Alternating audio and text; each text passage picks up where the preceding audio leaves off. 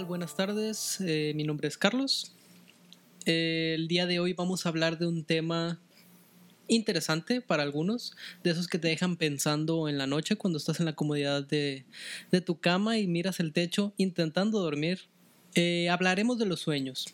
Una vez soñé que era una mariposa, revoloteando de aquí para allá, con todos los efectos de una mariposa. Solo era consciente de mi felicidad como mariposa. De pronto desperté y allí estaba yo mismo, de nuevo. Ahora yo no sé si lo que soñé fue que era una mariposa que sueña ser un hombre o fui un hombre que soñaba ser mariposa. Conocer sobre el significado de los sueños siempre ha sido interesante para el ser humano. Desde los orígenes de los tiempos hasta el día de hoy, todo sobre los sueños eh, relacionado con el amor, la muerte, dinero, números y inclusive el hecho de volar. Es tan interesante el significado de los sueños que durante toda la evolución del ser humano está intentado eh, desde lo más primitivo el poder darle un significado a ellos. Eh, inclusive Sigmund Freud lo intentó. Los estudios iniciales sobre los sueños emergen en el siglo XIX y se centraban principalmente en, en, la fenomenología de los sueños. Sin embargo, el surgimiento de dos movimientos diferentes en la psicología al comienzo del siglo XX, el psicoanálisis y el conductismo, las perspectivas psicoanalíticas ponen un mayor énfasis en el significado y la importancia de los sueños y lo que pretenden en la vida de cada individuo, mientras que las teorías del conductismo, los sueños son solamente sentimientos o emociones reprimidas, ni simbólicos, ni nada místico o religioso. La inmensa mayoría de los autores concibe, sin embargo, la relación de los sueños con la vida despierta algo en nosotros que nos sugiere saber un poco más. Tengo unos pequeños comentarios que nos mandaron nuestros, nuestros suscriptores por acá por, por medio de texto y los vamos, a, los vamos a comentar en nuestro curso del programa. La interpretación de los sueños esotéricamente, con lo que empieza a comentar Carlos, y esta es una pregunta a una posible huella psicológica que, que está de sacando Canet con nosotros y ustedes como psicólogos, es parte de la ilusión del hombre por la búsqueda de un significado eso de darle un significado a los sueños, pero yo, yo creo que en muchos errores, en muchos hombres, de intentar comprender, posiblemente no tienen, no tienen ningún significado. ¿Qué pasa con colegas que cuando hablando de mujeres que no la comprenden, no la entiendo? nadie las comprende y nadie las entiende. No, pero le digo, es que las mujeres no son una ecuación, no son matemáticas. No la comprendas, quiero. No, no, estoy diciendo que me lo dijo un ingeniero. pero ¿no creen ustedes como psicólogos? Es donde, donde quiero aterrizar mi pregunta, Carlos, Marcus ese tipo de personas que siempre buscan obsesivamente un significado de todas las cosas, probablemente tengan problemas de aceptación. No sé, amiga, date cuenta. ¿Se abre la pregunta? Bueno, quisiera hacer un pequeño disclaimer. Te la pegamos tú primero. Yo primero. Para dejar claro que sí soy psicólogo, pero soy organizacional. Eh, a diferencia de Carlos, él sí es psicólogo clínico. Yo, claro, sí vi la interpretación de los sueños de Sigmund Freud, pero no soy tan empapado sobre el tema como, como Carlos. Eh, sobre lo que dice Camilo, pues sí, eh, tienes razón, tal vez es una, pues un interés que tenemos por darle significado a todo. Si lo podemos comprender, darle algún significado, mm, lo podemos darle un significado. Oye, es que Rick Sánchez lo dice, Morty, la vida no significa nada, el universo no vale nada. Recordemos que el psicoanálisis no está considerado como una ciencia. Desde aquí ya podemos entender que la idea de un viejo loco que quería darle un significado a algo. Eso lo puedo decir de forma muy eh, grosera si quieres. Que no era psicólogo. Aparte, no era psicólogo. Con toda la seguridad del mundo. Eh, realmente para Freud el psicoanálisis, eh, los sueños en el psicoanálisis fueron importantes porque él decía que era eh, el inconsciente sin filtros, esa parte de nosotros sin filtros y que podríamos darle una interpretación, así como lo hacía con la asociación libre. Yo te digo algo y lo primero que te llega a la cabeza tú me lo dices. Entonces yo en base a lo que tú me lo dices, yo doy mi propia interpretación. Pero ¿qué diferencia tiene esto de ir con un brujo a que te lea las cartas? O sea, es su interpretación, vaya, de lo que tú estás escogiendo. O sea, es básicamente lo mismo. Es como con el zodiaco. Tú decides, es en memoria selectiva. Tú decides con qué te quedas. Sí, del, precisamente estábamos en la semana leyendo el, el, horóscopo. Te dicen, bueno, ¿qué signo eres? No, pues Leo. Y de repente la pregunta fue tal cual. ¿Con qué te identificas de tu signo? porque no todo lo que estaba ahí con, no concordaba contigo. Incluso leías otro signo y tenías alguna característica de, de otro Similar. signo. No sé qué nos puedan aportar aquí. Ascendente. El de Yo ándale, quiero pues, la ascendente. Yo quiero aclarar que para mí todo lo que viene, por ejemplo, en una revista que diga acerca de los horóscopos, o sea, para mí, bueno, si de por sí ya mucho de lo que viene en esas revistas no es Educativo. algo educativo, gracias, iba a decir una palabra más fea. Es entretenimiento, claro. Es entretenimiento. Es ocio. Es ocio, exacto.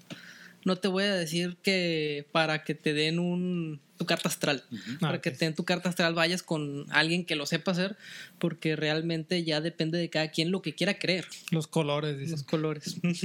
Gracias. Bueno, antes de seguir avanzando en el tema, yo quisiera aportar una cuestión fisiológica, ya no psicológica. Los sueños son un indicativo, o más bien, el recordar que soñamos es un indicativo de sueño reparador o el REM. Como, es como que una seguridad de que, ya ves que la gente dice, "Dor- dormiste bien". dormí pero no descansé. No descansé, sí claro. me, me pasa. Pero si tú recuerdas soñar, porque no sé si siempre soñamos según la psicología, pero si tú recuerdas soñar, es un indicativo que si tuviste calidad de sueño. Yo soy una de las personas que siempre, cuando se levanta, recuerda lo que soñó. No sé si a ustedes les pasa, pero de repente a mí me dicen mis amigos, mis conocidos, ah, yo no soñé hoy. Quiero vivir ese sueño, señor. Sí, no, no me pasa ¿no? seguido. Sí, yo siempre lo recuerdo, pero obviamente con el transcurso del día se me va olvidando. Lo tengo muy fresco cuando me levanto y me pongo a pensar en eso y por eso se recomienda llevar lo que es un diario de sueños para tú poderlo, pues poderlo visitar, poderlo, si quieres, interpretarlo y poderle dar algún significado si tú quieres. Es lo que dice Carlos del Tarot, es una interpretación. Sí, claro. Yo no sé si todos los días sueño, la verdad, porque no siempre me acuerdo de mis sueños. Yo solo sé que no sé nada. No, yo solo sé que realmente el que soñemos o no, el que podamos descansar, tiene que ver con las ondas de frecuencia que en ese momento están en nuestro cerebro.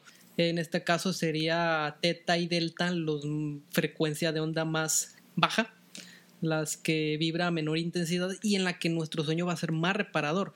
Alfa es el estado en el que estamos ahorita y beta sería como beta sería como un estado de acción de Un cuando estado estás alfa, alterado. sí. Consciente. Un estado alfa sería como un estado de alerta, ¿no? Sí, Estás- exactamente. exacto. El hecho de que alguien no pueda dormir, pues puede ser porque tiene muchas cosas en la cabeza en ese momento, muchas preocupaciones.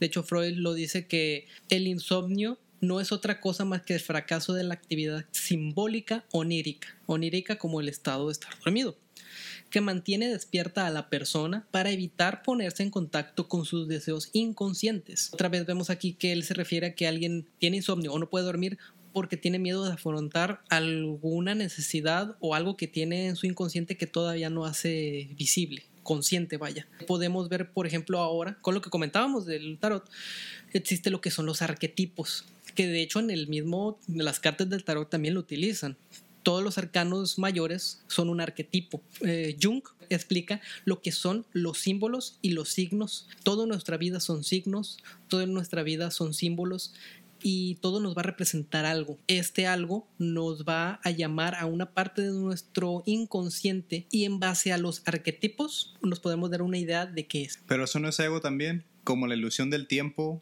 el que el tiempo no existe, el hombre lo crea. Pues el tiempo no existe. Es, es de la ilusión. Dijo que- un Einstein. instrumento. Es, es infinito el tiempo. me refiero que esa es la ilusión que te digo del hombre que tiene sobre, Quiere tener el control sobre, todo. sobre todo. que incluso puede ser una definición de hombre moderno.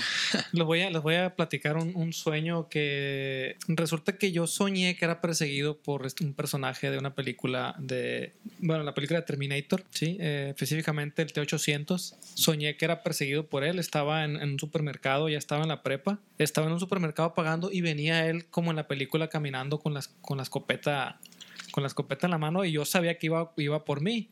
Y yo recuerdo, en los sueños nos, me pasa, no sé si les pasa, que de repente corres y cuando menos piensas estás ya en otra, en otra, en otro lado, pero sigues corriendo. Corrí, corrí, era un callejón y él me seguía persiguiendo y de repente supe en el sueño que lo había, que lo había dejado atrás y me subo me subo a un carro para esconderme Y cuando me, cuando me bajo del carro, en cuanto abro la puerta, se, lo miro de frente y me pone la escopeta en el pecho, la acciona y yo me levanto con un dolor de pecho así que me faltaba el aire y, y eso no se me olvida porque fui asesinado en mi propio sueño por aparentemente por el T-800. Supongo que te levantaste muy ansioso y... Sí, como... Eh, Y eso es muy interesante, cómo es que de un sueño tú puedes, lo pasas al, al, pues a la vida real, que lo que estás viviendo en ese, en ese momento, pues, que estás soñando, lo sientes al despertar. Me No, simplemente el sueño también que de repente a quien tenga pareja, en el caso de una mujer, que se levantan de malas.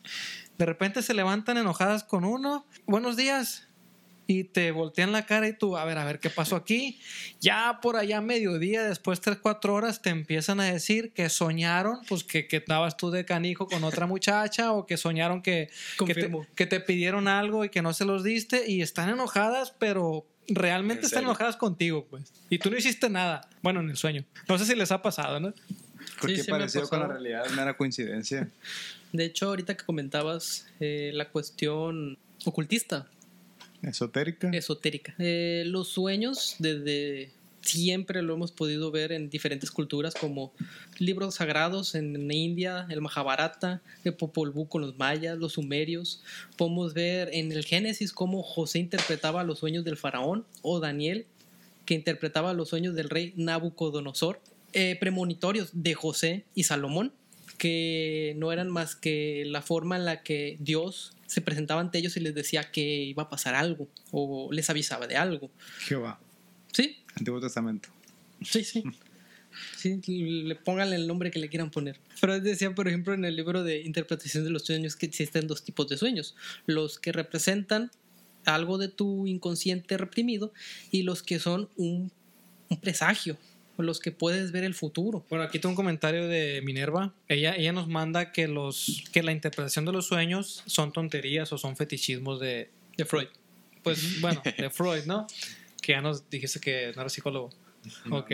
No. Dice, el subconsciente siempre está despierto, nos comenta, y guarda muchas cosas. Antiguamente Dios daba señales a través de los sueños, pero no a toda la gente, solo a los profetas. Actualmente la charlatanería se aprovecha de algunas personas que tienen este don de superstición y que muchas personas queremos o quieren saber sobre el futuro, pero Dios no entra en, el- en- en ese tipo de actividades de oscurantismo. es porque en algún momento, no me acuerdo en qué parte de la Biblia, Nuevo Testamento, dice que se prohíbe o que a Dios no acepta el hecho de que las personas puedan ver el futuro o hagan ciertos ritos mágicos. Esto desencadenó, por ejemplo, lo que es la Santa Inquisición. De hecho, sería un buen tema, apúntalo. Si esto llega a 100 mil likes, lo hacemos, si no, no. No lo hacemos. Claro que sí. Ahorita el tema, bueno, el tema de hablar de, de religiones es delicado. Sí ha habido muchísimas sectas, todos han de haber visto alguna vez un, un documental o algo Sí, que hay infinidad. que hay muchas comunidades sociales que incluso llegan a cometer un suicidio colectivo Mm, por sí. una cuestión de que hay un profeta y, y se siguen repitiendo a la fecha. Simplemente cuando venía el año 2000, lo, lo recuerdo muy bien. O el 2012 con los 2012 mayas. también. Y siguen apareciendo. Y bueno, eso ya es algo que pues que se debe respetar, ¿no? La, la idea, la interpretación de, de cada quien. Bueno, un tema un poquito más trivial y, y si alguno de ustedes ha vivido la experiencia o conocen a alguien, han escuchado de la parálisis del sueño. Muchísimo. O, que en Guamuchi le dicen que se te subió el muerto. Sí, me ha pasado. Una vez fui a Guamuchil y me pasó. A mí, qué raro, a mí aquí en Culiacán fue cuando... cuando Te lo trajiste de allá. No, sabes que a mí nunca me ha no. sucedido. No sé si Como el- ustedes... como el A mí sí. ¿En Sí, serio? varias A mí sí Ahorita nos platicas cómo fue tu experiencia, pero en serio yo nunca me ha pasado. Eh, sin embargo, sí me han platicado mucho de que, ah, sí, anoche se me subió el muerto, como tú lo dices, así se le conoce coloquialmente. Sí. Pero es una parálisis del sueño, que esto se debe por el estrés, porque muchas veces estamos muy estresados y es una de las razones o los motivos por las que puedes sufrir una parálisis del sueño.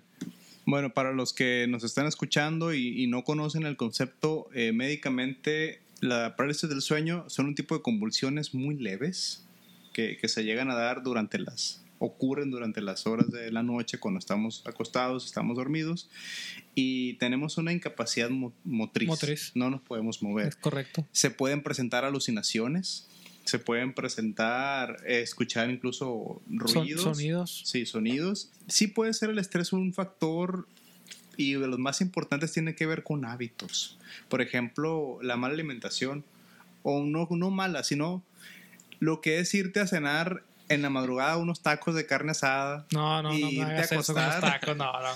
O sea, delicioso, ¿no? Claro. Irte a acostar o ponerte a ver la tele hasta que te duermes es cenar muy pesado. Cenar muy pesado puede ser uno de los factores. Hay alimentos como el queso azul o las almendras o ese tipo de alimentos que pueden ser afrodisíacos o pueden ser estupefacientes. Pueden producir este tipo de cuestiones porque no es saludable hacerlo. Ese es el origen. ¿Alguna experiencia? Sí, yo, yo quisiera platicar la mía eh, y no fue de noche, ¿no? No era de noche, era... Yo acostumbro a tomar siestas y mis siestas son reparadoras. ¿Qué quiere decir esto? De repente yo no dormí bien en la noche. A las 3 de la tarde, por ejemplo, duermo 10, 15 minutos y siento que dormí 2, 3 días. En una de esas ocasiones recuerdo haber abierto los ojos y no poder moverme ni hablar mm, ni hacer nada, solamente podía mover los ojos, intentaba hablar y era como que hacía emitía un tipo de sonido y mi cerebro mi cerebro así como que qué está pasando. O sea, no, no estoy dormido no y estoy despierto y no puedo mover. Sentía el cuerpo literalmente pesadísimo, durísimo, no, no, no me podía moverle los brazos. Y poco a poco, con un esfuerzo, siento yo sobrehumano, empecé a mover mis extremidades. Eh, y como comentó Camilo, que a veces podemos ver cosas, yo no vi cosas, pero sí escuché, empecé a escuchar música clásica de menor a mayor volumen hasta que era un sonido ensordecedor. De repente, cuando ya por fin me puedo mover, pero siento que estoy es como entumido, Paralizado, realmente paralizado. entumido y me empiezo a mover como si estuviera amarrado y poco a poquito ya me empiezo a mover y dejé de escuchar la música hasta que se fue y ya que me levanté empecé a sentir pienso que fue ansiedad porque me sentí perturbado por, por esta experiencia. ¿Cuánto tiempo cuando- duró más Eso o menos? resaca. Yo siento que duró a lo mejor unos cinco minutos, Es el promedio. pero es lo que siento que pudo haber durado. Cuando la música existía o, se creó en tu mente. O sea, No, totalmente refiero- en mi mente porque, mm, digo, no tengo nada de- de- en contra de la música clásica, pero en casa no, no tenemos No discos nadie, no de música puesto. clásica, Ah, había ok. música de, de otro tipo. bueno, las veces que me ha pasado siempre siento que hay algo o alguien ahí conmigo. Que no El lo muerto. puedo ver. El muerto. Sí, es lo que dice, que se te sube el muerto. Ahorita Camilo la explicó muerte. la teoría científica. Mm, hay otras teorías que dicen que se te subió un súcubo o un incubo, que son criaturas eh, mágicas Dead Note. del folclore que absor- absorben tu energía. Estás cargando información en ti. El cosmos. El cosmos. ¿Y el cosmos qué le interesa a tu existencia? Pregunta seria. Te digo, son Pues es la posturas. energía vital del, del ser humano, yo creo que... O sea, realmente el cosmos es como que, hey, regrésame mi polvo de estrellas. Eso el es mío. chakra es lo mismo, chakra. Bueno, aquí tengo también otro comentario de Yadira, que algo que es- creo que es común en, en- aquí en México, que dicen que si sueñas con muerte, que es una boda. No sé si han escuchado ese tipo de Sí. cosas. Ahorita que tú lo mencionabas, donde en varias partes se cree lo mismo, pues de si sueñas que se te caen los dientes. Son como andancias. Sí. Exactamente, son historias que la gente ha contado generación tras generación que De hecho, no sé quién, si Ajá. alguien ve Dross. Me Claro. acuerdo que una vez subí un capítulo donde decía la imagen del hombre que todo el mundo ha visto, Ah, sí, que es un vato sí. así como medio. Nunca lo vi yo. calvo, ha soñado con el, él. el No. dermatólogo Lemus. Y que Un saludo, según doctor. era Salud. universal, mucha gente había soñado con él. Yo en lo personal Sí, nunca he nunca soñado lo- y Yo qué tampoco. bueno. ¿Y los dientes qué significa? Ah, creo que es muerte. Muerte, ¿no? sí. Sí, muerte. Bueno, ¿por qué se cree eso? ¿De dónde creen que salió? No sé. ¿Alguien se le ocurrió y se lo contó a alguien más? que, bueno, yo cuando me lo dijeron fue una amiga. Es en la búsqueda de, de encontrarle significado, Sí. ¿no? Lobos. Y a mi amiga le pregunté, oye, ¿tú por qué dices que es eso? Me dice, no, es que mi abuela, mi abuela me dijo. Y yo, pues sí, pero tu abuela. ¿qué es? O sea, es bruja, es chamana, psicóloga, algo, de algo que Tiene me puedas navarrotes. decir. No, pues tiene navarrotes allá en, Se lo contó su vecino. en Guamuchi. También la clásica es que cuando sueñas con víboras es que son chismes que van a decir de ti. Ah, sí. Sí, hay un sinfín de De creencias historias. en base a los sueños. Realmente podemos ver a ver, los sueños o esa idea de un mundo eh, de ensueño, vaya, en obras de teatro como La vida de ensueño de Pedro Calderón, eh, pasando por películas como Matrix, el, eh, el Show de Truman, Inception, cómics como Marvel Man y The Sandman, donde podemos ver cómo se interpreta los sueños con relación a la vida y la vida vista como un sueño. Incluso yo creo que los sueños podrían ser la materia prima más rica en la producción de arte que existe. Cualquier pintura de Dalí es uno de esos sueños tan Surrealistas. surrealistas, esa es la palabra. ¿Cuántas? Incluso McCartney dice que soñó Yesterday. Una de las, la- creo que es la canción más coreana de la historia, ¿no? Él dice que estaba soñando la melodía y se despertó y La ah, compuso. se acordó. Ah, así era. Como El músico. violinista del diablo. Ah, muy Ah, buena anécdota. cierto. ¿Puedo contarla? Adelante. El violinista pródigo, creo que, que le dicen. Bueno, es- era un violinista de Venecia, Tartini. que, Tartini, así es. Eh, él tuvo un sueño No se come, donde... ¿no? No es un, no es un postre. Nah, Ojalá. Tartini. Tartini, sí. Eh, a él se le presentó el diablo en un sueño eh, y le propuso, pues, vender, que le vendiera su alma a cambio de ser su, su siervo, a cambio de ser el, pues, el violinista más famoso de, todo, de toda Venecia. Tartini le propuso que le cantara una canción romántica con el violín, que no creyó que el diablo pudiera hacerlo. Esto fue todo un sueño, ¿no? Tomó su violín y le, le tocó la mejor canción que él había escuchado en toda su vida. Cuando él se despierta, corre por su violín y trata de replicarla. Y esa canción, pues... el trino del diablo. Se El llama Trino del. Diablo, así es. Fue el violinista, hasta donde yo sé, más famoso de toda Venecia. Y sigue siendo. De hecho, Eh, hay una película con David Garrett de pues que habla de la vida de Tartini. Muy mala, por cierto, porque David Garrett no. Paganini. Ah, es Paganini. Paganini fue el siguiente, ¿no? De- Sí, Tartini. Paganini. O sea, la película de David Garrett, que es un increíble violinista, es Paganini. Porque Ah, él le ok. llamaban. Él le llamaban el violinista del diablo. Lo que pasa es que él tenía una deformación en su dedo meñique, Ok. era tan largo como el dedo del medio. Y como esa anatomía le permitía alcanzar notas y trastes que una persona normal no puede. Incluso hay composiciones de Paganini que a la fecha ningún humano Puede, Puede tocar. replicar. puede tocar. En lo del Trino del Diablo, Tartini, aun cuando es una pieza muy buena, búsquenla. Él dice que no se asemeja. Ujú. Y estaba muy triste por A eso. lo que imaginó. A lo que, soñó. a lo que No, soñó. Sí, a la, o es que él, él no lo decía como un sueño. Él en su realidad, Una buena en- experiencia. en su dialecto interno, él bajó al infierno y conoció a- al señor, al señor Lucy. Y dice Saludos. que no se compara su composición con lo que el diablo le tocó en ese sueño. Es como cuando alguien lee un libro y ve la película y dice, no, es que en el libro estaba más chilo. Algo, algo así puede Algo ser, ¿no? Y aún así fue una de las más famosas. ¿no? Mírenlo consumiendo la película como animal. No, no como el señorito, eso no viene en los libros. Ándale, algo así fue. Bueno, creo que lo comentaron cuando se te caen los dientes, que son preocu- pre- preocupaciones o cosas malas. Eh, ella me, platicó una, anécdota que está algo interesante. Dice que en una ocasión ella estaba dormida y estaba soñando con la abuela de su cuñada, la esposa de mi hermano. En esos momentos la abuela estaba en el hospital muy delicada de salud. Ella la, ella la sueña a la abuela de esta muchacha y la abuela le dijo, vente conmigo e- y la abuela estaba flotando sobre ella y ella le dijo pues que no. Y en eso que se despierta, le están tocando la puerta a ella, ya, ya ella despierta y le avisan que la señora acababa de morir, que ella se quedó helada y que jamás ha vuelto a soñar a la, a la persona. Creo que tendremos que hacer un especial de fantasmas, ¿no? Y Creo que se Me presta. Estaría encantaría. interesante. La me próxima agrada. semana, ¿qué les parece? Muy bien. ¿A- ¿Alguna experiencia similar? Cuando falleció mi abuela, pues a mí no me tocó conocerla, pero me, me contó mi papá. Falleció su hijo, mi tío, tres semanas antes en un accidente. Mi abuela pues ya estaba muy grave, muy mayor. Eh, resulta que cuando ella, eh, dos días antes de fallecer, dice que fue mi tío, el papá de mi hermano, el tío de mi papá, Sí, era tu abuelo. el tío de mi, eh, el hermano de mi papá, mi tío, Un familiar. Sí, sí. mi tío, lo voy a dejar mi tío. Fue mi tío y se presentó ante mi abuela. Pero mi tío ya estaba muerto. Ya había fallecido hace dos semanas, pero ya jura y perjura que él estuvo ahí, que platicaron, hasta se despidieron para verse después. Ah, La ah. pregunta es, ¿se volvieron a ver? Pues, ¿Lo soñó? En sus sueños. A mí por eso me gusta mucho la postura de la interpretación de los sueños, que podemos vivir cosas que tal vez en la realidad es imposible.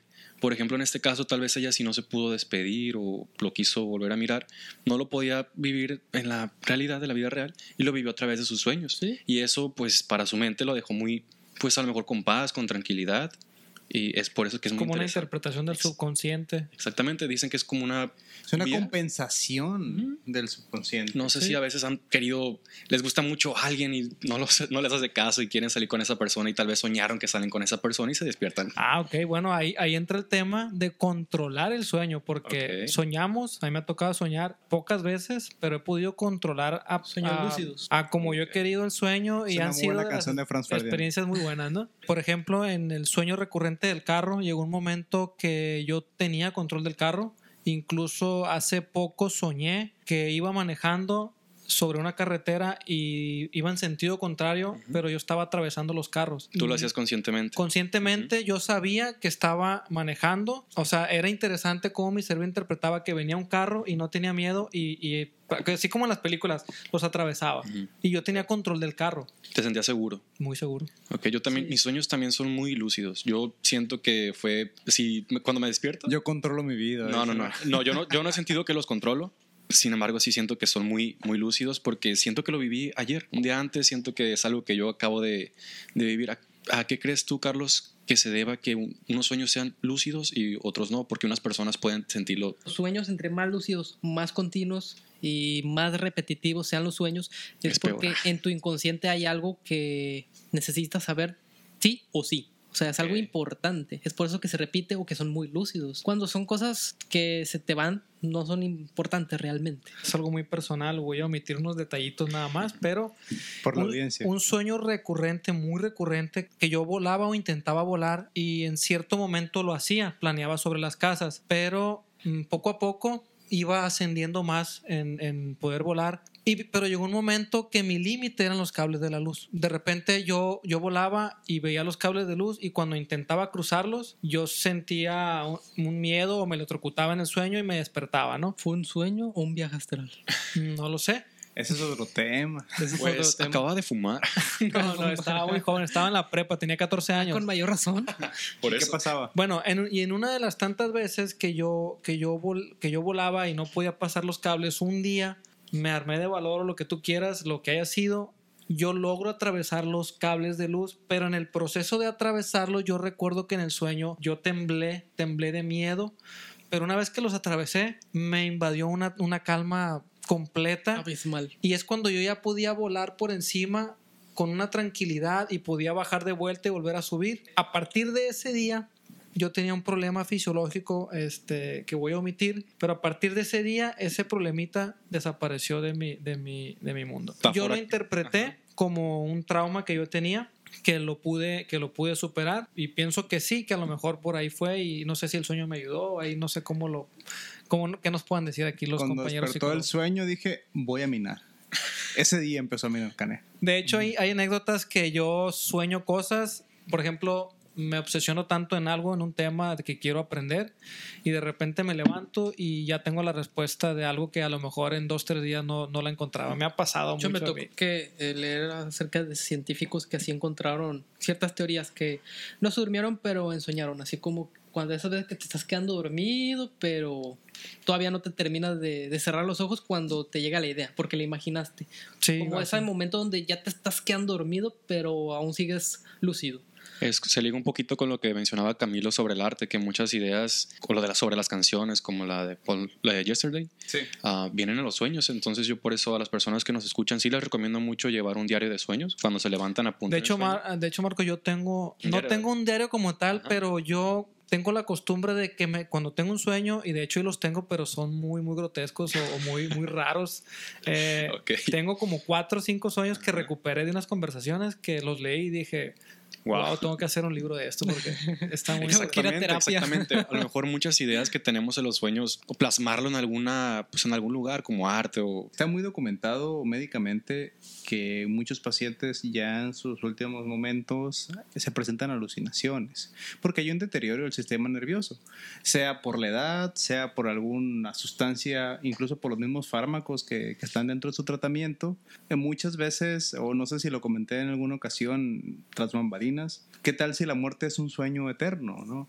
¿Qué tal si esa persona que nos comenta Carlos, ella ya en su sueño eterno o en su muerte, es un estado de conciencia infinito? en el que tal vez ella está con su familia, con sus hijos, con la que siempre quiso estar, sin tiempo, como una cápsula del tiempo de Dragon Ball. por Atemporal. ejemplo, atemporal. Y bueno, esa reflexión las dejo ahí.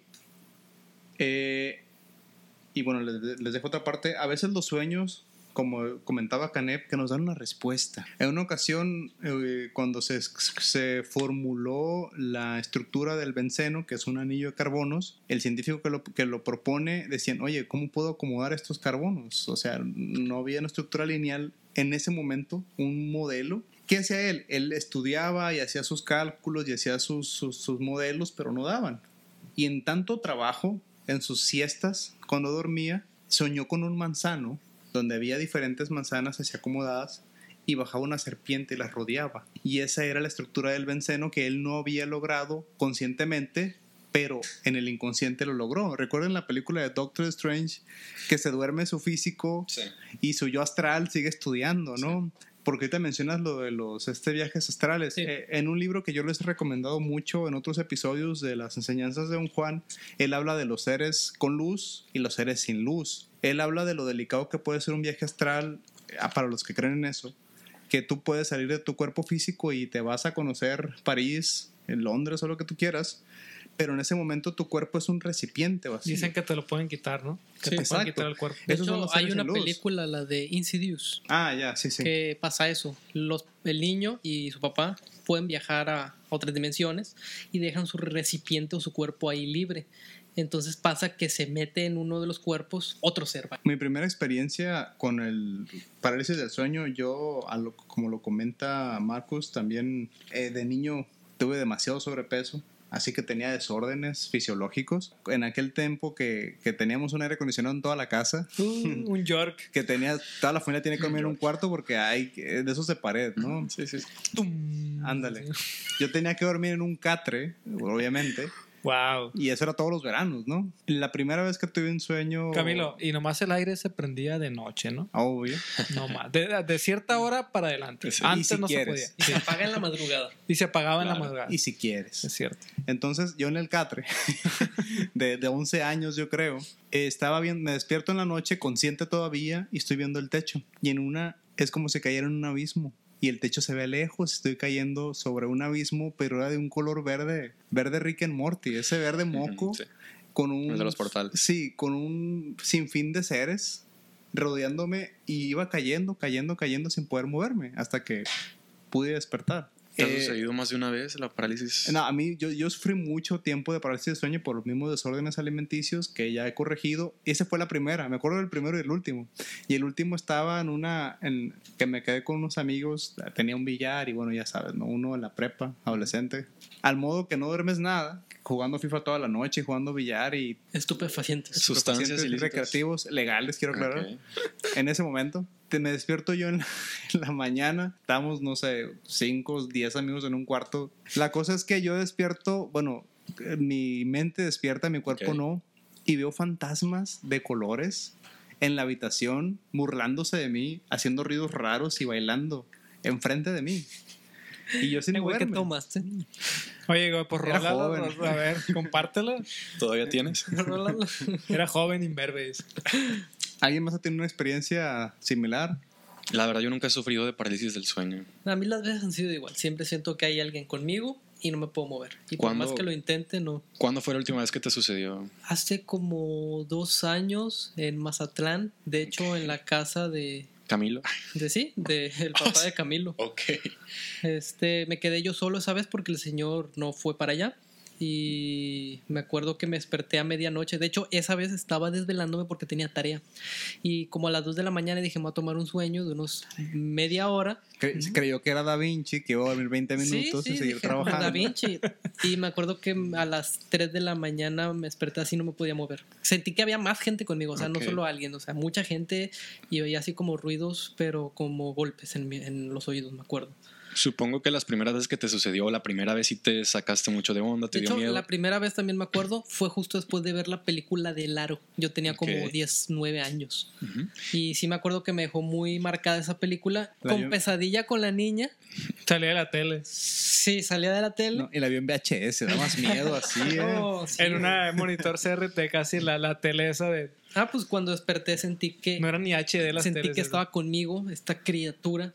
Esa fue la primera vez. Esa fue la primera ¿Sí vez. te espantaste? ¿Qué Sí, pensaste? no, sí, pues Y- un niño de nueve años que no se puede mover y que siente que hay alguien contigo y pues yo ya Sí, tenía mi cuarto miedo. solo. Después de tantas veces que te ha ocurrido, llega algún momento que te acostumbras como que, ah, parálisis del sueño o te Sí, sigue... Sí. Cuando ya sabes qué es. Sí, cuando ya sabes Ok. qué es y de hecho, pues ya cuando eh, investigas, que ya sabes lo que es, Y ya no te da como- tanto miedo. Al principio Ah. como que sí te asustas. Cinco minutos, Dejas pasar el tiempo pase. porque a mí la, en otra de las veces eh, no escuché música clásica sino ruidos metálicos. Ra- Rammstein. de mar- Te van Ahora cambiando sí, de sí. género, te van cambiando de Sí, me género. lo cambiaron. Hay cuenta que estaban martillando. Ya, ya le está gustando la música como que clásica, ya herrero cambias. estaba haciéndome, forjándome una espada samurai, no sé, por allá, pero Ok. eran ruidos metálicos. Metal industrial. Moderato. para las personas que sufren de esto de parálisis del sueño, ¿qué se les puede recomendar? ¿Cambiar hábitos? No es recomendar, es el único tratamiento. Ok. Mejorar. Mejorar tus hábitos. Por ejemplo, Carlos estaba haciendo tarea, es un desgaste intelectual Ujú. del sistema nervioso. No había dormido, él no duerme de entrada. Hola. Y luego, por eso es muy común que le haya pasado eso. ¿no? Es de esperarse, pues. Otra, otra cosa interesante de, de los sueños que, que yo no podía hacer y ya puedo hacerlo es leer. sueño. Es leer en los sueños y ver, ver la hora. Ah, Doctor Strange. Eso es ahorrar tiempo. Sí. De repente, no Así sé. leí la divina Voy a, comedia. voy a dormir un rato y termina. Ah, ya le dije El mucho. Quijote. No, es que hubo un momento, hubo un momento de mi vida que yo recuerdo que no podía, o sea, yo sabía que era un libro o eran letras y no las podía interpretar, pero llegó un momento que, que ya lo puedo hacer, este, ver la hora, le- leer así tal cual sin problema, pero de repente en las pláticas de las pedas filosóficas de los camaradas que, Claro. Banqueteras. ándale, que de repente ya te empiezas a viajar, este, ha salido el tema, no todos mis, mis amigos, uno sí me comentó que también puede hacer lo que puede leer, Pues tienes ese don. O sea, porque a mí me ha pasado que puedo tener el sueño así lúcido, que puedo saber quién soy. Y me pasó una vez que estaba, y de hecho me acuerdo del sueño, yo estaba peleando contra zombies y nos ocultamos en un edificio sin plantas. sin plantas. Cuando yo me miré en el espejo, Tú eres la planta. Ay Dios, era el Cuando- girasol. Ahora todo cuando tiene sentido. Era el girasol, así es. Cuando me vi en el espejo y vi ese girasol hermoso en, en el espejo, brillando. me di cuenta que estaba soñando. Y a partir de ese momento pude hacer lo que yo quería. El sueño ya no seguía un patrón ilógico, sino que yo controlaba el sueño y yo hacía lo que quería. Desbloqueó las armas. No, y, y hay unos De sueños. hecho, sí, me aparecieron armas de todos lados. Hasta aventó un kamehameha, me acuerdo. Eh, me invitó al sueño ahí. Hay una creencia o he escuchado yo de las personas que dicen que si ves tu mano en el sueño, a partir de ahí ya puedes controlarlo. No sé si sí, lo también me ha tocado leer, eh, leer eso, que, o que también que puedes tener un tótem, como lo hacían en Inception. Inception. Que ya ves que ellos giraban algo, tiraban un dadito y si eso se quedaba en cierto estado permanente o, o no hacía el movimiento que debería de Es que estar, estaban en el sueño. estabas en el sueño. Cuando dicen que controla el sueño, era. Bueno, de repente yo decía, bueno, ahora quiero estar en este lugar. Así es México. Y estaba no en ese lugar, le decía, bueno, como dicen por ahí, este, Fulana me gusta. Ajá. Cuando estaba en la, en la prepa y aparecía Fulana, ¿no? Y, o quiero manejar un jet y estaba manejando el jet. Eso es, es lo que comentan que controlar los sueños que en su momento eh, lo, pues, lo logré hacer. Sí, también llega un punto en que estás soñando, bueno, estás dormido, te despiertas y te gustaba tanto el sueño que quieres volver a tenerlo. Y, Ah, continuar el sueño, también Exacto. he podido. Eso No, eh, que no muy pocas hacer. veces, pero lo he hecho. Continuar Sí. un sueño. Quiero vivir ese sueño, señor Bull. ¿No les ha pasado despertarse en el sueño? Yo creo que una vez me desperté como hasta ocho veces. Que estás dormido y te despiertas. Ah, ya me desperté. Y no. Sigues soñando y ingasu. Y a veces tú le mandas una señal al cerebro que dice, "Hey, ya despiértate, canijo. Y te despertabas y otra vez era el sueño. Me pasó hasta, creo que hasta ocho veces conté yo que me desperté. Hasta que ya en la novena ya me desperté realmente. Fue muy frustrante, por cierto. Muy, para, muy para los que no conocen el trabajo de Nolan, esa es la película Inception, que nos acaba de comentar Canev. Sueño sobre sueño. Sobre Sí. a mí sí, sí me pasó en la preparatoria y era tan frustrante, Canev, porque me despertaba de la cama, desayunaba, me iba a la escuela, me iba caminando a la zapata Me sucedió. y llegaba a la escuela y volvía a despertar en la cama. Fuck, señor. sí, sí. Es un reinicio, güey. Me sucedió, no sé si tenía tanto sueño que mi mente quería seguir durmiendo y me engañaba de que sí me levanté y sí fui a la escuela y de repente despierto yo ya así en tarde. ya. Sí, sí, vamos. No, pero llegó un momento que, que, como te digo, de repente yo me acuerdo que eran dos, tres veces y ya te despertaba, pero esa vez cinco, seis, y recuerdo que me desesperé. Dije, no puede ser, me voy a quedar aquí dormido para siempre o qué va a pasar. En un loop. Sí, en un loop infinito de sueño. Eh, eso es Dark, chicos. Aprovechando que no está Kevin. Uf. Kevin, un saludo. Dark. Espero hayas acabado la serie. También un saludo a Guamuchi, hay que aprovechar. A toda la gente que nos escucha. La cuna de la minería. Compartan. Ah. Toda la gente que está escuchando de Chill. Nunca se repite la vida diurna, con sus trabajos y placeres, sus alegrías y dolores. Por lo contrario, tiende el sueño a liberarnos de ella, aun en aquellos en que toda nuestra alma se halla saturada por un objeto en que profundo dolor desgarra nuestra vida interior o una labor acapara toda nuestra fuerza espiritual, nos da el sueño algo totalmente ajeno a nuestra situación. No toma para sus combinaciones sino significaciones gratificantes de esa realidad. Se limita a adquirir el tono de nuestro estado de ánimo y lo simboliza en consecuencias que para nosotros ahí son reales. Lo que nos está diciendo es que el sueño es como esa escapatoria que nosotros podríamos tener de todos nuestros problemas que en la realidad hay.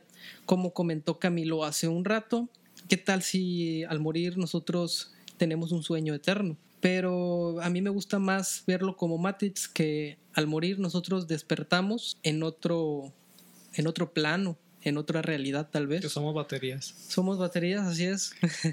Todo final es un comienzo, también podemos citar eso. Y antes de, de agotar ese tema, yo comentarles que yo sueño en idiomas muy, de manera muy Confirmo. recurrente. Eh, cuando conduzco cansado, dice Carlos que también hablo en idiomas. Y los idiomas más concurrentes es inglés, es francés y últimamente alemán. mucho alemán, altamente mucho alemán. Y solo una vez he hecho en latín, ese es el más difícil. No Pero- sé cómo reaccionaría si te escucho hablando latín No, y dormido. el de latín está a un lado de mí porque Lo de siempre, lo normal. sí, ¿no? pero con voz gutural. La voz de Parecía pareja. que, que era Dominis el vato de Ramstein acá. Yo dije, ay cabrón, ¿le hablo un padre o Voy qué por el hago? agua bendita, ¿qué hago? Te van a exorcizar. Un, un dato random que no sirve para nada, ahorita que, que mencionan eso. Pero viene, viene ad hoc al tema. Viene ad hoc al tema. Eh, si se considera que la lengua de Dios es el latín, realmente es el latín con el que combatimos las cuestiones oscuras. Que mucha gente, como lo dicen, que ay, me da miedo y, y- y el demonio, eso es lo contrario, es lo que protege. Sí, como todo, lo que no conoces te da miedo, lo que no entiendes te Lo da desconocido. asusta. Lo Es- desconocido. De lo que sí se toma como profano es lo del el verbis diablo, que es como el latín al revés. Porque como es una, como es la lengua de Dios, tú al voltearla es una ofensa, pues es, es profano. La, sí, la blasfemia es profano. ¿Tenemos otra pregunta, Canet? Tenemos aquí otro, otro comentario también que es interesante, que a veces también cuando soñamos las personas este, fallecidas nos pueden mandar un mensaje y que es una, una anécdota curiosa porque dice aquí, por ejemplo, mi cuñada soñó con su abuela que ella le decía dónde estaba una pulsera o una cadena familiar que había estado extraviada por años, que las personas de la casa la estaban buscando. Y en el sueño su abuela le dijo dónde estaba esta cadena y ella cuando se despierta van y la buscan y ahí estaba, estaba. estaba el objeto, ¿no? Ahí, Loco. ¡Qué loco! Entonces no sé si sean anécdotas ciertas, yo creo que son ciertas, pero Tal vez en algún momento de su vida se lo dijo, pero se lo olvidó y volvió a soñar. es que es súper curioso, es- Sí, ese es el de- detalle. Es que el subconsciente Puede es, darle muchas es interpretaciones. fuerte Sí, y no lo puedes probar. De hecho, mi esposa, no me, probado mi esposa me platicó que ella eh, falleció una tía que ella quería muchísimo y en su momento ella no se pudo despedir de ella y ella al tiempo la soñó. Ella soñó que estaba regando unas plantas y que su tía estaba regando las plantas en su casa, vivía en Cañadas, y que ella iba pasando, en el sueño iba pasando por la calle y la pudo ver, se vieron, se saludaron y pudieron hablar y se despidieron así como dos personas, eh, hija, ya me voy a ir, ya no voy a estar aquí contigo, te voy a extrañar, te quiero mucho. Y ella, pues yo también, tía, te quiero mucho. Y que ella subió las escaleras y ya nunca la volvió a, soñar. Pues son las compensaciones psicológicas de las que empezó hablando Carlos, que los sueños llegan a cubrir esas necesidades emocionales a veces. Yo ahorita que mencionas esos anécdotas, Canet, me recuerdo en Big Bang Theory cuando Sheldon soñaba con ese profesor que había fallecido, que lo imaginaba como Obi-Wan Kenobi. O sea, el, el señor falleció y, y apareció en los sueños de Sheldon y el señor bien cansado. Ay, ahora otra vez, déjame descansar Sí, ya mon. por fin. No, es que necesito un consejo, le dice. Que miraba el programa él de chiquito. Creo que sí lo, lo recuerdan. y Bueno, o quien nos esté escuchando. Cómo él utilizó una imagen de una persona que él admiraba cuando vivía y ahora que esta persona falleció, él lo utilizaba como, guía. Sí, como un guía en sus sueños para, realmente llegaba a las respuestas que como dice el budismo, todas las respuestas están dentro de ti, pues, pero él, él lo, En una forma de. sí, lo Lo materializaba en una persona que él admiraba, que le, le decía lo que él ya debería saber de sí mismo. Yo como psicólogo mi interpretación sería, él como hombre de ciencia que no cree en ese tipo de cuestiones eh, budistas, vaya, si le quieres decir así, tiene muchos nombres, él interpreta esto con un símbolo. ¿Y ese símbolo cuál es? La persona que él admira. Pero realmente la respuesta él siempre la tuvo. A mí me tocó con, bueno, conocer a McCartney en el 2012, es un tema de contarlo en otro momento. El sueño de cuando fuiste a verlo. Ajá, que él vino a verme. Ah, ok, ok. Bueno, En mi eh, cumple. tal, bueno, eh, 5 de mayo del 2012 llego, yo me entero que viene McCartney a, a México muy tarde, me enteré en la universidad, una profesora que iba a ir. Eh, no le voy a dar clases el viernes, ¿por qué? Voy a ir a ver McCartney. ¿Cómo? Casual, casual. Sí, todavía había Mixup en ese entonces y fui a comprar el boleto, el que me alcanzó. Costaban mil pesos en mi zona, pero el, de enfrente costaba 15 mil pesos. Gran diferencia. Yo, niño, todavía estudiambre, a la fecha, ¿no? Pero ya no estudio. Eh, no tenía para pagar el de 15, ¿no? Entonces llego yo a Guadalajara ese un día antes y mi, mi anfitrión estaba estudiando en la, en la Universidad Libre de Música. Fue por mí a la central. Vamos en el auto y le marcan. Y él, ah, sí, ok. ¿Puedo llevar a un amigo? Ah, hasta. Ah, bueno, hasta mañana. Me dice, oye Camilo, ¿quieres ir al, al backstage de, de, de McCartney? Y yo sentí que el corazón se me fue al estómago. Ese que, oye, es una broma muy pesada, ¿no? No me hagas eso, ¿no? Sí, no, es en serio, dice. Eh, lo que pasa es que el, el OmniLife, el estadio, había invitado a los estudiantes a que fueran a, a la prueba de sonido y le dijo, oye, tengo un amigo que viene nomás al concierto, ¿me lo puedo llevar? Ah, sí, ponle la camisa de la escuela. Eh, en la mañana ni desayuné porque dije, no, te vas a ir al baño. y De no. tanta emoción. No, sí pasa, de tanta emoción. Dices tú, no, no, no, no. Bueno, llegamos, pusieron las pulseras y nos decía un profesor, no hagan escándalo. Porque la gente, había un paquete de 30 mil pesos que entrabas a la prueba de sonido y tu boleto al frente. Nosotros no pagábamos nada. Hay saludos a los que pagaron los 30. Oye, no ver ni tocarte, decían. Sí, no, tú no existes, ¿no? Sí. Llegamos, Afuera, pero afuera tú no existes. solo adentro. Solo Solo adentro. adentro. Entramos los 15 eh, estudiantes y el colado.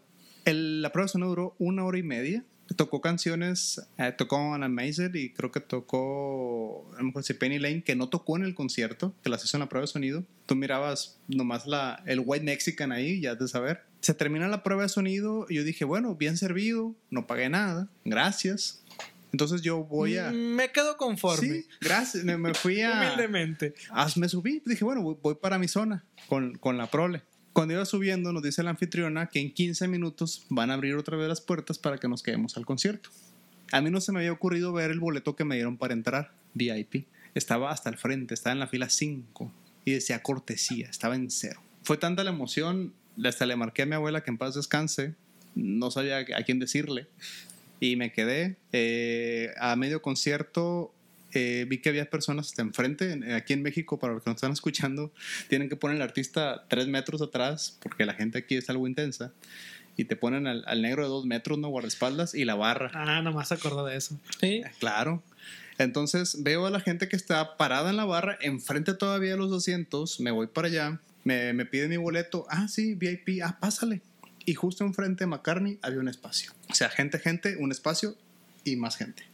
Llegué, me paro ahí, cuando tocan este Eleanor Rugby, cruzo la mirada con McCartney. Marcus, ¿qué haces si, si cruzas Mira, está la mirada? nervioso, todavía se acuerda. Dame, dame la mano, Marcus, dame la mano. Mira, está sudando. Tranquilo, Este- Camilo, tranquilo. no supe qué hacer y le guiño el ojo. y McCartney me lo devuelve. ¿Y qué hiciste? Pues no sé si existan personas vivas que hayan coqueteado con un Beatle. Aquí tienen una de ellas. Bueno, el concierto siguió, eh, Live and Let Die, me quemé toda la greña. Me hice, le saqué plática al camarógrafo, era un coreano. Eh, si pueden buscar en la página de McCartney el concierto, hay una foto en la que estoy hasta el frente, con una hoja que dice Michelle, no la tocó, pero bueno, hice lo que pude. Cuando termina el concierto, tres horas y media del concierto, más la hora y media de la prueba de sonido. De la prueba. Cuando, y yo estaba exactamente en el medio, tocaron Dien, siempre toca Dien al final, se, juegos pirotécnicos, confeti, como final de Olimpiada, ¿no?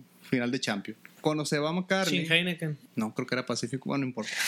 Cuando se, se retira, me volteo a ver el estadio y los flachazos. Y si han escuchado, dicen que hay momentos en la vida de una persona en que el universo se detiene.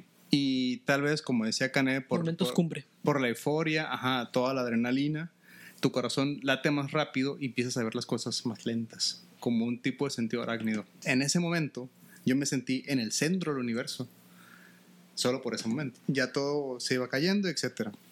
Termino, voy por mis cosas al auto, me voy caminando, cruzo el OmniLife, tienes que cruzar periférico para llegar a las estaciones de autobuses. Como cuando juega Zelda, me encontré un fulano en medio de la nada tomando fotos, me enseñó a usar la apertura de, de la cámara. Así cuando estás en el campo de Hero y encuentras Sí. un fulano, le sacas plática en el juego. El, ¿Así? que, el que anda corriendo con más. Tuve que brincar un arroyo, lo brinqué para llegar al, al TAP, llego a la, a la estación de autobuses y para Culiacán, ah, salen 15 minutos. O sea, la suerte era Justo. demasiada ese día. Era esta Feliz Felices, ¿cómo es? A Félix Felices, o sea, todo te salió Este, bien. Sí, todo me salió bien y ya subo al autobús, conecto y bueno, y llego para acá, ¿no?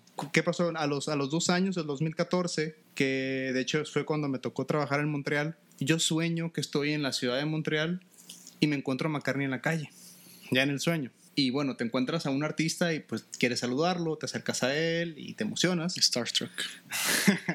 Entonces me, me invita, oye, bueno, vamos a platicar, sigamos platicando. El caso es que vamos a otro lugar, me prestó una guitarra, obviamente interpreto una canción del grupo que tengo con Carlos, de Tom and the Riddles, para que nos busquen. McCartney me escucha, canto toda la canción, de hecho creo que fue You Will See, esa canción, y me dice, eh, todo, bueno, el sueño fue en inglés, les traduzco, Me da gustation. me da gustation, que estés... Para los que no saben inglés, es me da gusto, ¿no? Sí, me dice, sigue haciéndolo. ¿Quieres ir por unas cervezas a mi casa? No, no, no, ya estamos ahí. Ah, ok. Si ya ven guiñado los ojos, pues Mucho ¿qué más, qué más claro, quieres? claro. Ya. Todavía traían Ah. ropa. Lo difícil era guiñar el ojo, pues. Tú fuiste el que me guiñó el ojo en Zapopan, me Ah, dijo. Sí, sí, sí, sí me acuerdo de ti. Demandado por acoso. El, el caso es que, como dice, como dice Carlos, que tú buscas a una figura que admiras, la materializas, tiene que ver que también soy, soy un hombre de ciencia académico y McCartney me decía, sigue haciéndolo. Si a ti te llena eh, componer, si te llena eh, hacer la música, síguelo. Adelante. o sea, que lo que te digan, lo que no importe, síguelo haciendo. Keep doing, te dijo. Sí, exacto. Y fue estímulo emocional, Sí, totalmente. y, y si Carlos, si haces memoria, Carlos, tuvimos una, un descanso como en 2015, pero seguimos activos en estudio y ese sueño fue lo que me dijo, síguelo haciendo. Pues ahí, por ejemplo, Camilo, eh, tu mente yo creo que puede llegar o, o fue quien te llevó a crear todo eso quizá en el sueño. Tanto lo deseaste que pues tu mente lo Tal vez necesitabas que alguien más se lo dijera. y por Lo hizo eso- real. Ajá. Como tú lo mencionaste ahorita, te, tienes las respuestas dentro de ti. Realmente no hay científicamente pruebas de lo que estamos diciendo, pero tampoco hay estudios Que lo eh, niegue. tan concretos Que lo refuten. lo refuten. o No sea, tengo dudas, pero no tengo tampoco- dudas, pero tampoco tengo respuestas. No tengo pruebas, pero tampoco tengo tampoco dudas. Así Y es. pones a Lisa Simpson ahí en diapo. O sea, realmente no podemos decir lo que es un sueño ni nada porque no hay pruebas Dignas. fidedignas. fidedignas, gracias. Pero lo que sí sabemos es que el poder de la mente y el inconsciente son muy grandes. Tan grandes que pasan los años y nos sigue sorprendiendo la grandeza de lo que hay dentro de nuestra cabeza y lo que podemos llegar a ser. Yo quiero terminar con, con un comercial que hizo Chicharito cuando jugaba en el Manchester, que decía, imagínate que un día despiertas y te das cuenta que eres mexicano. Quiero dejar esa reflexión porque yo la utilizo en, en alguna de mis conferencias, donde pongo el ejemplo de, de patriotas, bueno, compatriotas, perdón, que, pues la están rompiendo en el extranjero, en el mundo. Claro que es que no se recuerda si era un comercial de refresco, posiblemente, pero el mensaje es interesante, porque yo he escuchado eh, y lo comparto, creo que Caneme va a ser segunda, en México hay gente muy capacitada en todos los ámbitos. Por algo tenemos televisión a color, ¿no? Por eso, por, por algo tenemos un podcast, ¿no? También. No, sí, y bueno, ejemplos hay varios, pero en México se produce gente con tanto talento, no solo lo artístico. Hay lo talento, solo, Solo falta, falta apoyarlo. apoyarlo, claro. Gracias. Sí, pero bueno, lo quiero O sea, aquí en. Culiacán tenemos a una persona que trabaja en la NASA, En la NASA. que Sí. creó los motores del, del Curiosity. Culishi. del Tec de Eduardo Culiacán. Te mandamos un saludo porque sabemos que nos escuchas. De hecho. Que quiero decir que la gente lo culpa como fuga de cerebros. Fuga de cerebros. Que la gente se va es. a otro lado. Y yo. Por las oportunidades que no hay aquí. Eso, quiero aprovechar el comentario eh, sobre la mesa de que no, el problema no es que la gente se esté yendo. El problema es que no estamos haciendo que esa gente se Que los quede. estamos dejando ir. No les damos las condiciones y, las- y sus necesidades para que se queden con nosotros. Es correcto. Sí, hay una, hay un, creo que es un reportero que manda un mensaje muy fuerte y muy claro precisamente de eso, que talento hay en México y que muchas veces eh, el mexicano dice, ah, no manches, tercer lugar, se trajo medalla de bronce. Oye, Cuarto, ¿eh? Oye, pero, o sea, el esfuerzo no, no valoran el esfuerzo que una persona tiene que hacer para poder ir a competir y estando en competencia ganar una medalla, tendrías que ser muy poco empático para no saber qué tanto esfuerzo, disciplina y dedicación se necesita para llegar allá. Incluso a veces dicen que hasta con los propios medios es porque no los apoya la federación o muchas cosas, ¿no? Y eso tiene que ver con los sueños también, pero con los sueños que queremos hacer realidad. Es un tema, yo creo que sí lo vamos a dejar para otra ocasión. Como dice Canep, los deportistas o académicos que tienen que poner de su bolsa o su familia para ir a competir, porque aquí en muchas universidades no te dan el apoyo hasta que traigas una medalla. Carlos. Sí, yo tengo un amigo que de hecho es deportista de alto rendimiento, karateca, y me dice que él ganaba 40 mil pesos mensuales. Y le dije, wow, se me hace mucho. Y me dice, sí, es mucho. Pero ¿cuánto crees que gasto en mis entrenamientos, en lo que consumo, en mi alimento, en los lugares a los que tengo que ir? Casi, casi ganaba lo mismo que un sueldo mínimo. O sea, realmente lo que gana se lo gasta en su mismo necesidad de desempeño lo que tiene que consumir y que tiene que entrenar y hacer para tener esa calidad de deportista, vaya. Invierte en el mismo. Así es. Sí, es lo que la gente no, no sabe, no, no, no, tiene sabe, idea, no pues. Ajá. Pero es que si un año no sacan medallas, no tienen beca. Y ese ¿Cómo- año, ¿cómo, cómo sacas, ¿Cómo sacas medallas si el mismo país no invierte en eso, vaya? bienvenido a Latinoamérica. Bienvenido a México. Bienvenido a Guamuchil. sí, señor. Guamuchil. De Guamuchil Qué para el. No, un saludo para Guamuchil. Chicos, pues, eh, muchas gracias. Feliz jueves. Feliz jueves. Vibren alto. Feliz jueves. Feliz jueves. Próxima semana eh, tenemos especial de Halloween. Compartan, escuchen en todas las plataformas. Saludo. Te lo pasan a sus Sigan tías. mandando sus comentarios, por Pasen favor. a sus tías. Los amo. Sigan soñando. Vibren alto. Un saludo a Kevin.